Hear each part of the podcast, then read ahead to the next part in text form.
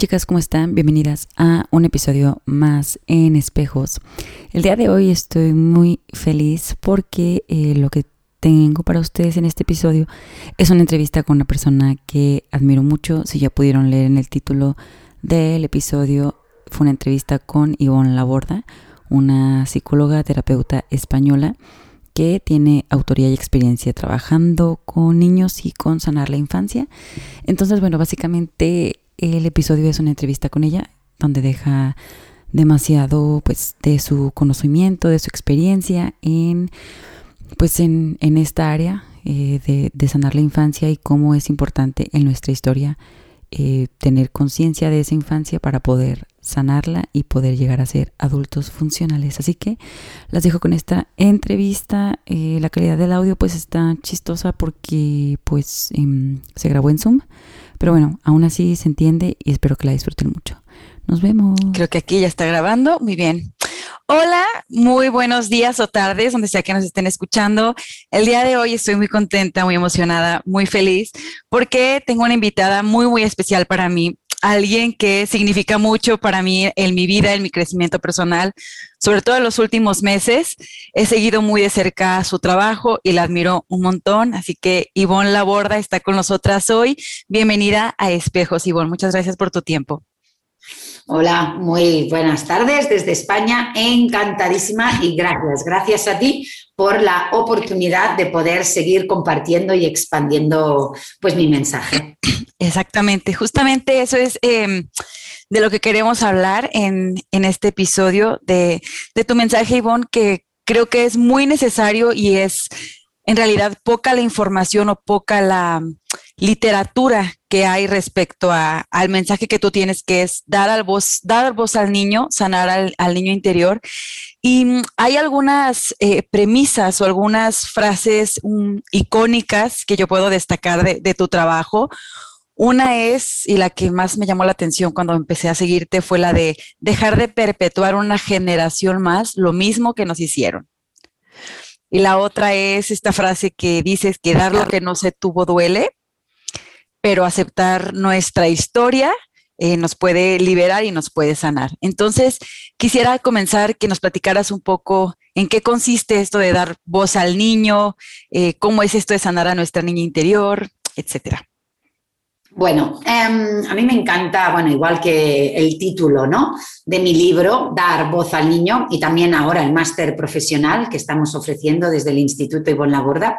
Dar voz al niño, cuando yo hablo de dar voz al niño, no es solo los niños de nuestra vida, nuestros hijos, nuestros alumnos, cualquier niño, sino que también es vital poder empezar a dar voz a los niños que todos una vez fuimos. Porque las vivencias de nuestra propia infancia, de nuestra propia adolescencia, de nuestra propia juventud, todo aquello que nos pasó, todo aquello que nos hicieron, todo aquello que nos faltó, legítimamente hablando, tiene mucho que ver con el adulto que yo soy hoy. Por tanto, en el adulto que yo me convierto, ahí podré ver mi capacidad de dar y de amar al otro, por tanto, al otro niño. Mi gran especialidad es la influencia de nuestra infancia en los adultos que somos, pero especialmente la madre o el padre que somos. Porque mi gran visión y misión y propósito de vida es em, mejorar y cambiar el mundo simplemente en una generación. ¿Cómo? Amando más y mejor a los niños de nuestra vida. Podemos crear, yo digo, una epidemia de niños respetados, escuchados y amados incondicionalmente. Porque si recibimos lo que legítimamente necesitamos en infancia y en adolescencia, nos vamos a convertir en adultos que ya no vamos a necesitar el poder, el control, las guerras, las amenazas, eh, las humillaciones, el maltrato, los abusos, toda esta violencia, agresividad, inseguridad, miedos, todo, todo esto viene de nuestros vacíos interiores, de nuestro malestar. Y el origen del malestar interno y del vacío interno es la falta de amor, la falta de mirada, la falta de nuestras necesidades legítimas básicas satisfechas. Por tanto, revisar nuestra infancia y nuestra adolescencia y nuestra juventud para poder comprender quién soy hoy como adulto es vital. Yo no soy un adulto separado de mi adolescente, separado de mi niña. La adolescencia no la podemos abordar sin revisar primero la infancia. La juventud no la podemos abordar sin primero revisar la adolescencia. Y mi vida adulta no la puedo abordar sin revisar mi juventud, mi adolescencia y mi niñez. Porque el cúmulo de todas esas experiencias, vivencias, lo que obtuve y lo que me faltó precisamente, es lo que hace la persona que soy hoy. Si yo no tomo conciencia, ¿qué va a pasar? Que vamos a perpetuar una generación más exactamente lo mismo, el mismo control, el mismo abuso, los mismos castigos, amenazas, inseguridades. Si yo tomo conciencia, podré hacer algo al respecto. Por tanto, es vital dar voz al niño que fuimos para luego poderle dar voz a los niños de nuestra vida. Ay, qué increíble, qué increíble y qué bonito. Y quisiera que para los que nos escuchan y quizás nunca han tenido como que este, nunca han tenido la oportunidad de escuchar esto, nunca han tenido como este acercamiento a cómo, cómo me regreso a ver mi infancia, cómo me regreso a ver mi adolescencia, ¿cómo serían los primeros pasos para alguien de comenzar a sanar esa infancia y comenzar a hacerse consciente de su historia? Bueno, em, formas de hacerlo hay muchas. Evidentemente, yo tengo una propuesta, ¿no? Porque yo vengo de un proceso de superación personal muy complicado y muy difícil quienes ya conocéis mi historia y si no, pues está en la página web instituto y si miráis en la bio, ahí está todo explicado. ¿no? Mi propuesta es sanar la, la herida primaria, igual que el curso online que ofrezco, que precisamente se llama así, sanar la herida primaria. Em, hay personas que prefieren meditar, hay personas que hacen terapia individual, hay personas que hacen terapia grupal, hay personas que hacen yoga, etc. Mi propuesta es hacer una revisión corta de impacto a esa niñez esa adolescencia, ¿no? Y ahí cada módulo lo vamos, lo vamos revisando. La niñez, la infancia, la adolescencia, el cuerpo, la sexualidad, si ha habido algún, algún trastorno de alimentación, alguna adicción, la relación de pareja, la relación con mamá, mi propio ser esencial, quién he venido a ser, quién no soy, las expectativas. Por tanto, yo trabajo mucho también desde los cuadernos de escritura terapéutica. Yo soy terapeuta, humanista, pero también fui profe durante 15 años y también soy madre de tres adolescentes. Entonces es como que he juntado en mi trabajo, en todas mis propuestas de trabajo, tanto mi propio recorrido de superación personal, mi experiencia profesional, pero también mi experiencia como madre y como terapeuta. Y lo he puesto al servicio de los demás. Para mí hay una, una forma de trabajar que no es que todo se quede en el intelecto. Bien, lo comprendo, lo comprendo, pero se queda en la cabeza. Solo entendemos y comprendemos. Pero para que yo pueda hacer un cambio verdadero y a largo plazo, necesito bajar al sentir. No solo comprender, sino sentirlo. Y para sentir necesitamos llegar un poco a esa niña y a esa adolescente que fuimos. Entonces, em, mi forma de acompañar también es a través de la escritura terapéutica. Hay unos ejercicios de escribir, de contestar preguntas, hay meditaciones guiadas. No obstante, a nivel individual y personal, lo que también podemos hacer, yo siempre hablo de los cuatro pasos para la transformación o para la sanación. Primero, tomar conciencia tomar conciencia de mi verdad. Y algunos dirán, ya, pero yo no me acuerdo de mi infancia. Bueno, no importa. Vamos a ver cómo eres hoy. ¿Gritas? ¿Te descontrolas? ¿Eres insegura? ¿Tienes algún trastorno con la alimentación? ¿Tienes dependencia emocional hacia tu madre, hacia tu pareja? Entonces, todo lo que se manifiesta hoy a través de ti está hablando de tu infancia, está hablando de tu adolescencia precisamente lo que más nos cuesta dar y ofrecer al otro es precisamente lo que más nos faltó. ¿Cuántas veces dices, no, no, si yo ya leo sobre crianza consciente, he leído tu libro, Ivonne, y, pero es que sigo gritando, sigo amenazando, es que con mi pareja le, le juzgo, le critico, me quejo, no, sigo, sigo ahí. Claro, ¿por qué seguimos ahí? Porque a pesar de que con la intención y la voluntad desde mi cabeza, desde lo racional, no es suficiente. Por tanto, primero tengo que tomar conciencia de dónde vengo, qué pasó, qué me hicieron, qué me dijeron, qué me faltó. Porque cuando yo comprendo cómo se armó todo, podré empezar a desarmarlo.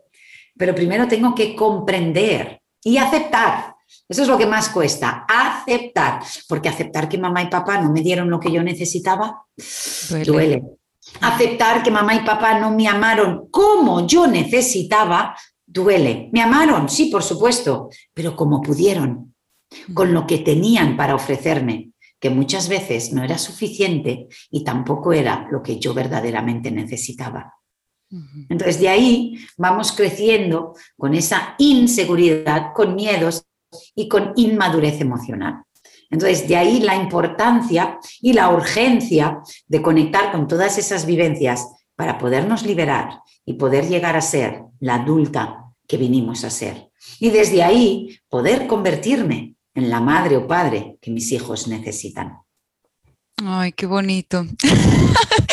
Sentí, me dieron como que ganas de llorar, no sé por qué, pero algo que también he aprendido mucho de, todo esto que enseñas, Ivonne, es em, la parte de dejar de ser víctima y poder responsabilizarte, que se me hace sumamente importante porque lo he visto en mí, lo he visto en mí personalmente y lo he visto en, en las mujeres cercanas a mi vida en este caso, ¿no? Eh, llámense familiares o amigas, pero lo he visto como este papel de víctima en el que seguimos reclamando quizás algo que deseamos obtener de los demás ya sea que seamos adultas y todavía lo quieres obtener de tus padres o lo quieres obtener de tus parejas o quizás, no sé, de hermanos.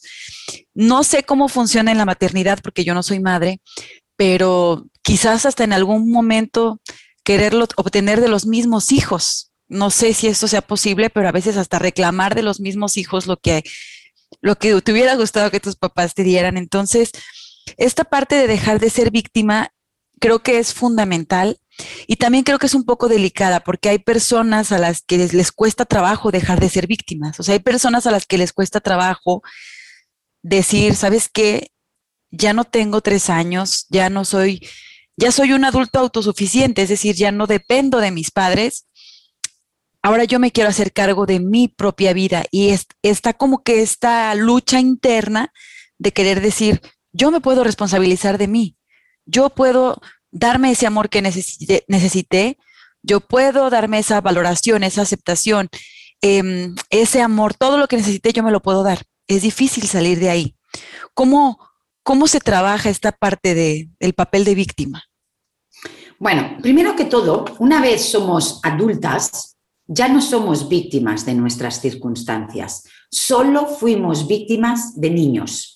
Es el niño el víctima porque el niño no puede hacer nada para cambiar su condición, para cambiar las circunstancias. El niño no puede mirar a mamá y decir, ay, qué mamá más inmadura tengo, ay, qué papá más violento, ay, es alcohólico. Mira, ¿sabéis qué? Que a mí estos papás no me gustan, me cojo la mochila y me voy. Oiga, que busco mamá y papá. El niño no puede cambiar su circunstancia. El niño depende de mamá, física, emocional, de toda, de psíquica, psicológica, espiritualmente depende de mamá y papá. Por tanto, cuanto peor tratamos a un niño, peor persona pensará que es.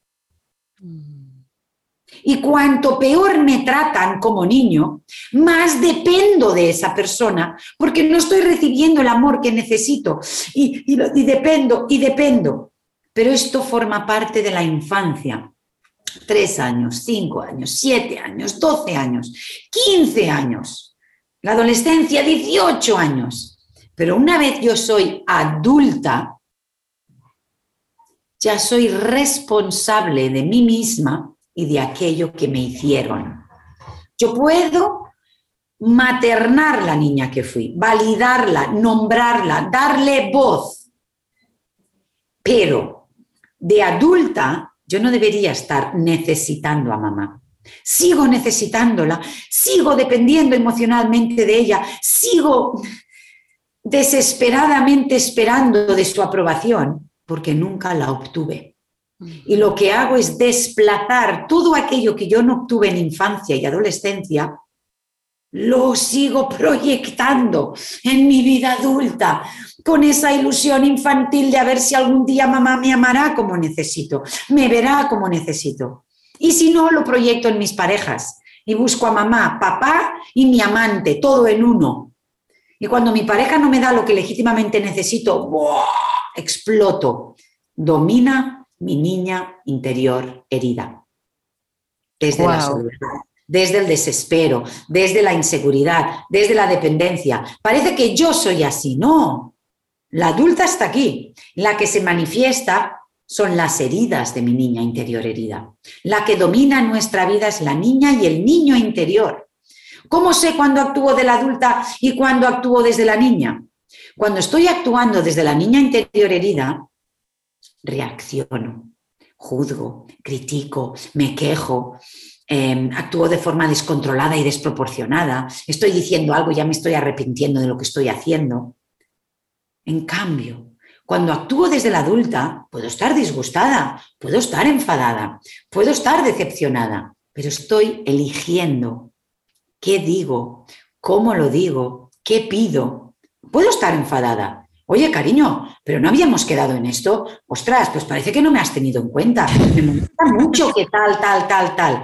Pero no es desde el desespero, desde el abandono, desde la dependencia, desde amenazar cada vez que discuto, me voy a separar de ti, para que luego él me diga, no, no, no, no me dejes. ¿No? Siempre hay desde esa herida. Por tanto, mi invitación es dejar de culparnos y dejar de victimizarnos y pasar a responsabilizarnos.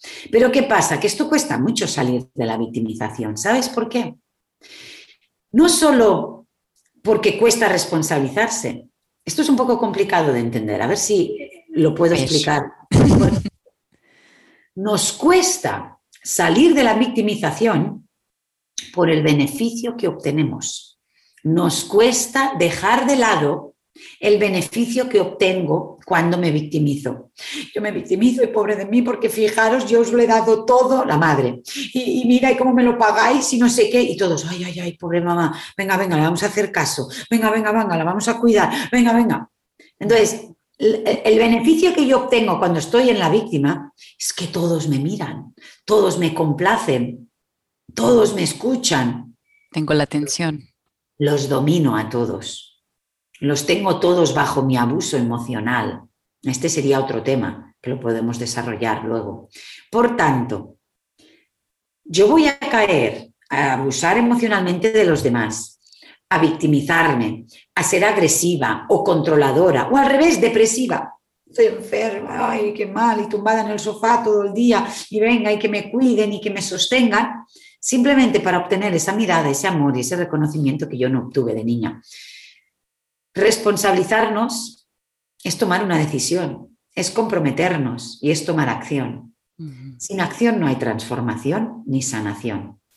Hay que ponerse en acción. No es suficiente decir las cosas, es vital hacer lo que decimos. Y cuando salgamos de esa victimización es cuando maduro, es cuando empiezo a tener la capacidad de dar, servir, ofrecer y amar al otro.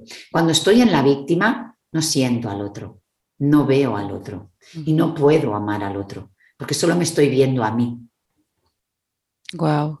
¿Cómo se ve, por ejemplo, Ivonne, ya que estás en una edad adulta, digamos ya casi los 30 años, y tu mamá sigue siendo esa figura que de cierta forma te protege quizás o sigues dependiendo de ella económicamente o de alguna forma, porque quizás si tu mamá no estuviera ahí no podría salir adelante. ¿Cómo se ve este caso y cómo se ve también cuando ya eres adulto, pero tú, tú ya quieres dejar de ser esa niña, o sea, ya estás como que tomando responsabilidad de ti y tu madre sigue siendo una persona que quiere controlar, que quiere como dirigir tu vida? Ajá. Ajá. Bueno, todo esto son elecciones de vida. Si yo no me doy cuenta, que estoy en este círculo de abuso emocional, yo siempre explico el abuso emocional con una metáfora. Es mi metáfora de la alfombra, ¿no? Y, y se entiende muy bien. Es como que mamá extiende una alfombra delante de ella. Esta alfombra puede ser pequeña o puede ser kilométrica, como un campo de fútbol, ¿no?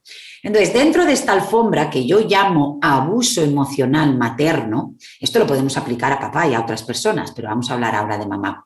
Dentro de esta alfombra están las necesidades de mamá lo que para mamá es súper importante, lo que mamá le molesta, lo que mamá detesta, los valores, los principios, sus hobbies, su trabajo, su cuerpo, que me porte bien, que obedezca, que no me vista así, que no hable así, que me acabe el brócoli, que no salga con aquel chico, que no moleste a papá, que estudie, que lo que sea. En esa alfombra están todas las expectativas de mamá, todo lo que mamá quiere, necesita, desea o detesta. Yo como niña y como adolescente para ser vista por ella, para recibir su amor condicionado, no es incondicional, es condicionado. Si hago lo que ella necesita, me ve, me mira y me quiere. Si me comporto como ella necesita, si evito lo que a ella le molesta. Para recibir esa mirada y ese amor condicionado, tengo que estar por dentro de esta alfombra, para que ella me vea, Ahora supongamos que yo soy una niña o una adolescente más conectada con mi ser esencial, con mis necesidades, con mis pasiones, con mis intereses, con mis propios valores y principios.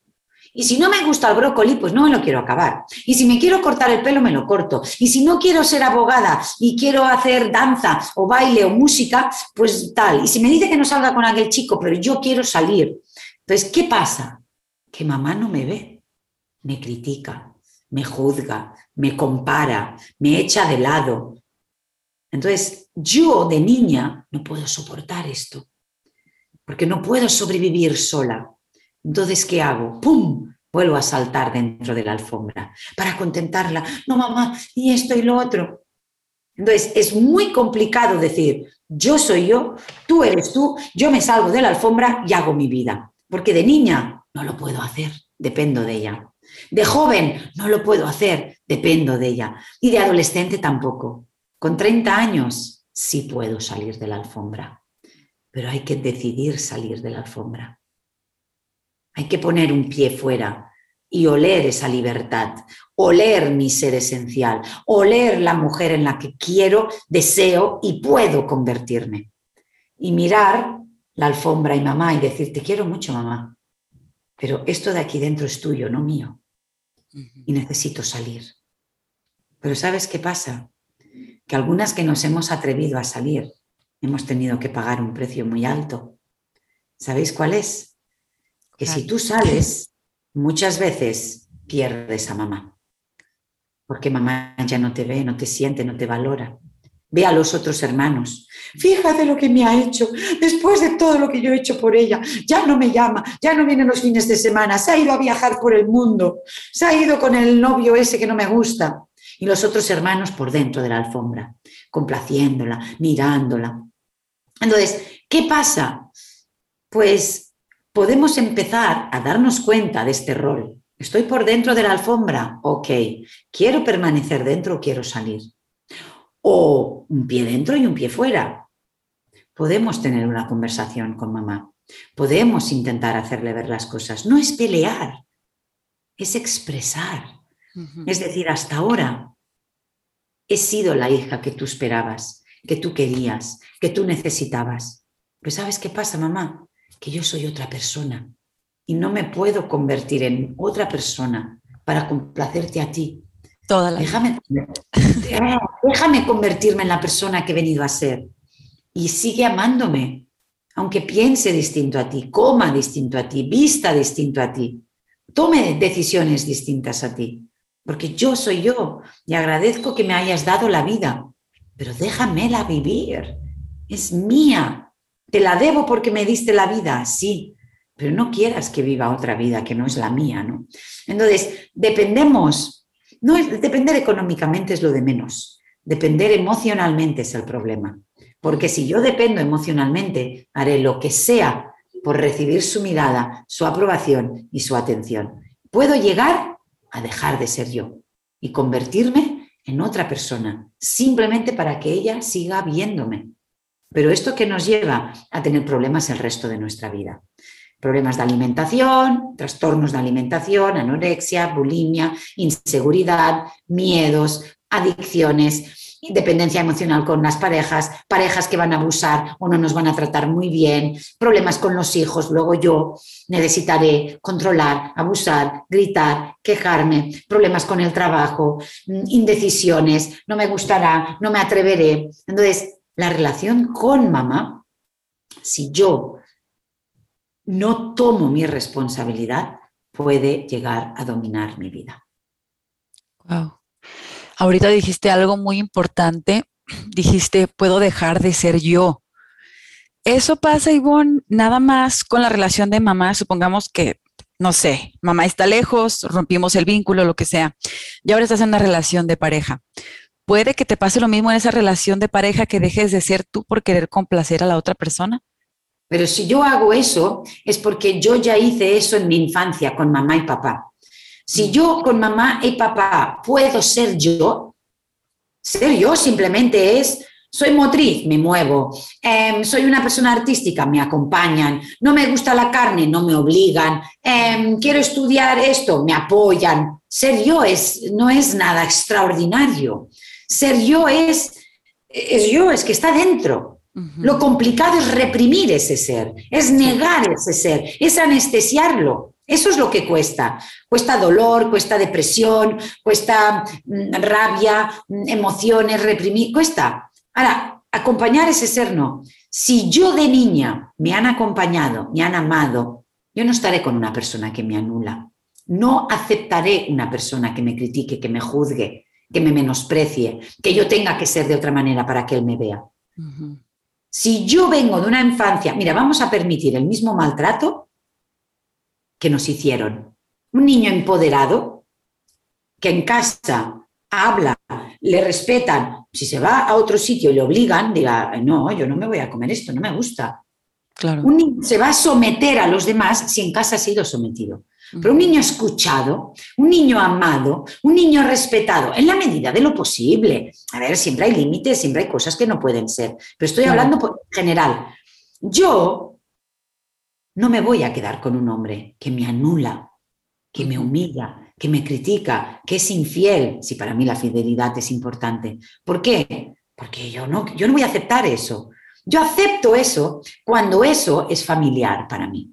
Porque en mi infancia ya me humillaron, ya, ya había condiciones para yo ser amada. Entonces ahí dejo de ser yo. Pero si yo dejo de ser yo en la pareja, es que ya he aprendido a dejar de ser yo. Wow. qué tremendo, qué tremendo, qué tremendo. ok. Nuestras relaciones de pareja son un reflejo de nuestra infancia, de cómo nos trataron. Como mamá me ha amado, es como yo siento que merezco ser amada.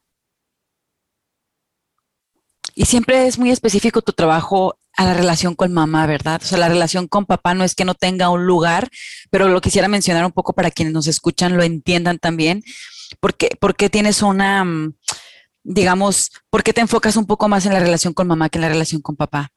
Porque es la que más afecta y confirma yo valgo, yo merezco y yo pertenezco. Supongamos que tenemos un papá violento. Ese fue mi caso. Yo vengo de una infancia donde hubo mucha violencia activa por parte de papá. Violento, pegaba, gritaba, humillaba, ¿ok? Pero también hubo mucha violencia pasiva por parte de mamá. ¿Qué quiere decir? Podemos tener un papá abusivo, podemos tener un papá violento. Papá nos puede pegar una paliza, nos puede pegar dos.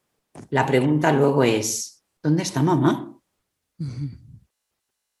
mamá está ahí, permitiendo que él me pegue porque ella también tiene miedo de que él la pegue a ella, porque ella ya se ha equivocado eligiendo a un hombre abusador y maltratador, y ella es la primera que está sumisa e indirectamente está entregando a sus hijos.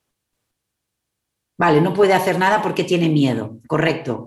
Después de la paliza, yo en mi habitación sola llorando, viene después a recogerme, Mm. a decirme cuánto lo lamento. Me gustaría separarme, pero no puedo. O al revés, vamos a ayudar a papá y le vamos a llevar a un psicólogo. Está ahí recogiéndome, validándome, protegiendo, haciendo algo, hablando con papá para que deje de hacerlo. O eso se silencia y yo lo vivo en soledad en mi cuarto.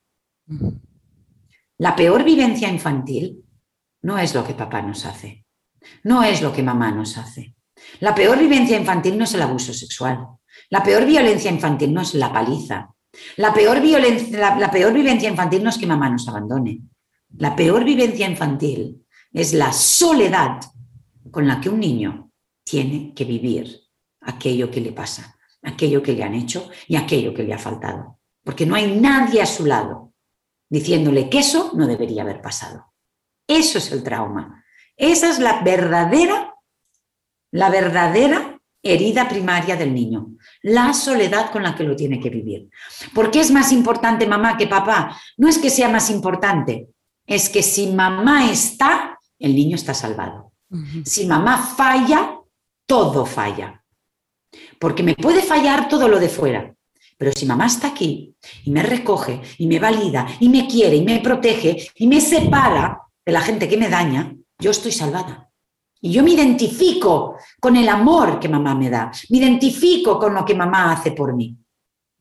Pero si mamá no está y luego hay depredadores que abusan de mí o me pegan, entonces sí que ya estoy perdida. Increíble. Y qué responsabilidad. Esto me hace pensar mucho en, bueno, súper rápido y ya como para ir finalizando. Yo antes nunca había tenido el deseo de ser madre porque la maternidad me causaba mucho conflicto. Los niños me causaban conflicto. No soy muy afín a los niños.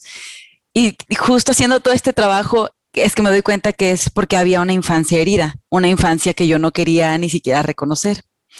Entonces veía a los niños o lo que sea y es como, pues para mí como que de lejitos y cosas así, ¿no?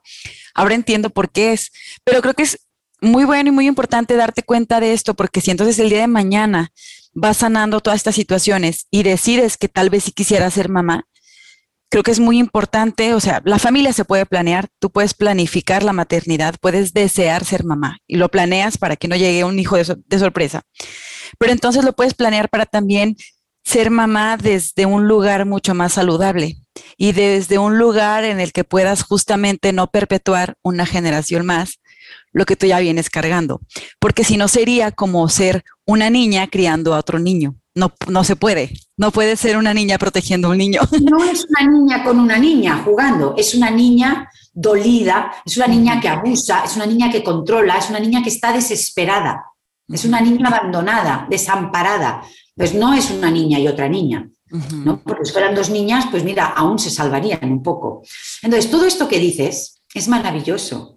A mí realmente, yo trabajo con un 90%, 80% madres. También se acercan mucho a mí profesionales del mundo de, de, la ayuda o del mundo de la infancia, psicólogos, terapeutas, pedagogos, porque mi especialidad ayuda mucho en la psicología convencional o en la terapia convencional. Eh, no se trabaja tanto esta especialidad, ¿no? Pero lo que más me llega son madres, honestamente.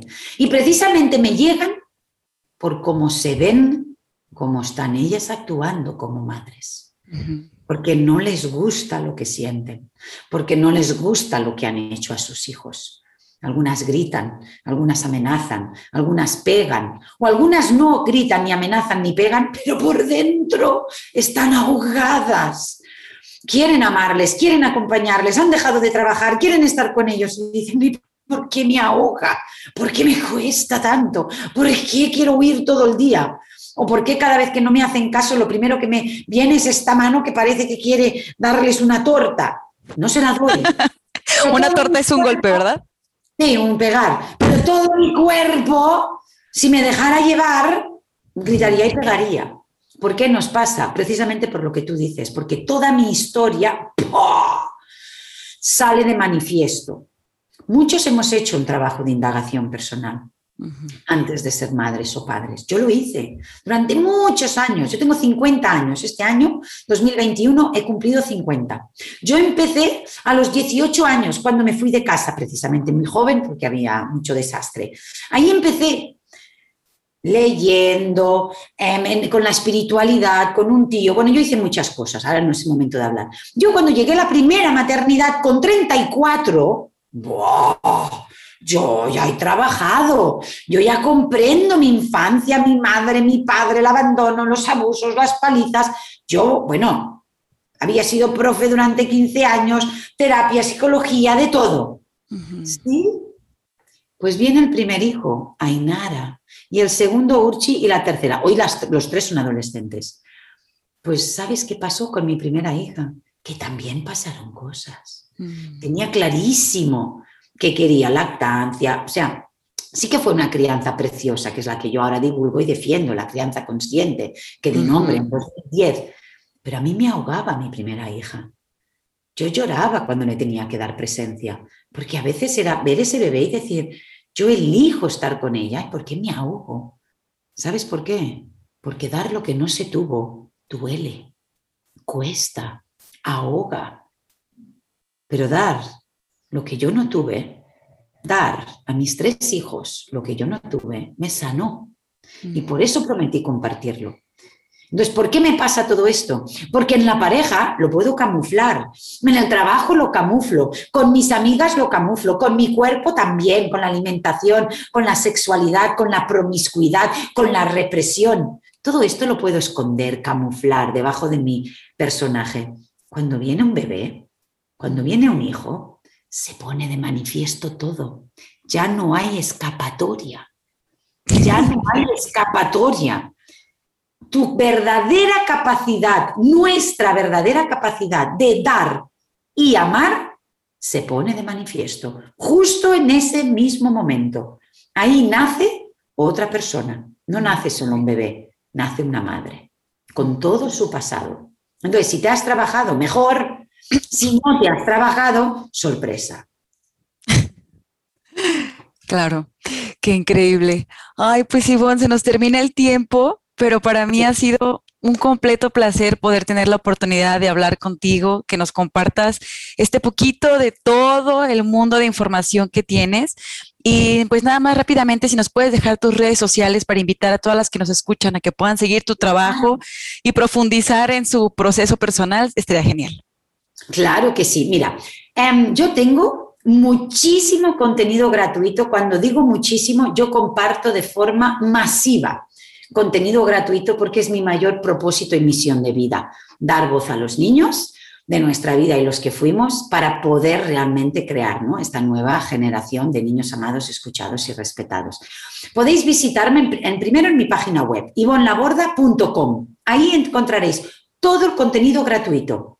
Tengo cuatro ebooks gratuitos. Uno es los 10 pasos para sanar nuestra eh, niña interior o nuestra herida primaria. Está mi libro, están los artículos, el podcast, canal de YouTube, el grupo privado de Facebook, mi club de lectura. Ahí lo tenéis todo, gratuito. Ahora bien, también tenemos el instituto ivonlaborda.com y ahí tenemos formación. Tenemos los cursos, los talleres, el máster, todo, a nivel personal y a nivel profesional. Es formación profesional para la transformación personal.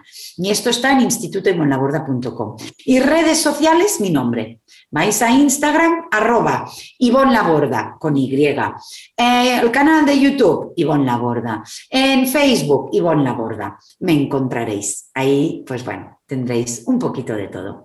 Pues nada, ha sido un verdadero, verdadero placer. Me ha encantado esta entrevista. La verdad es que sí. Muchas gracias, Ivonne. Pues seguimos en contacto. Eh, gracias por todo, personalmente, gracias, gracias por toda tu ayuda, por toda tu información, por tu tiempo. Eh, deseo que tengas una bonita tarde y nos seguimos hablando. Te voy a etiquetar por ahí cuando esté el episodio. Gracias. Chao. Hasta luego. Bye.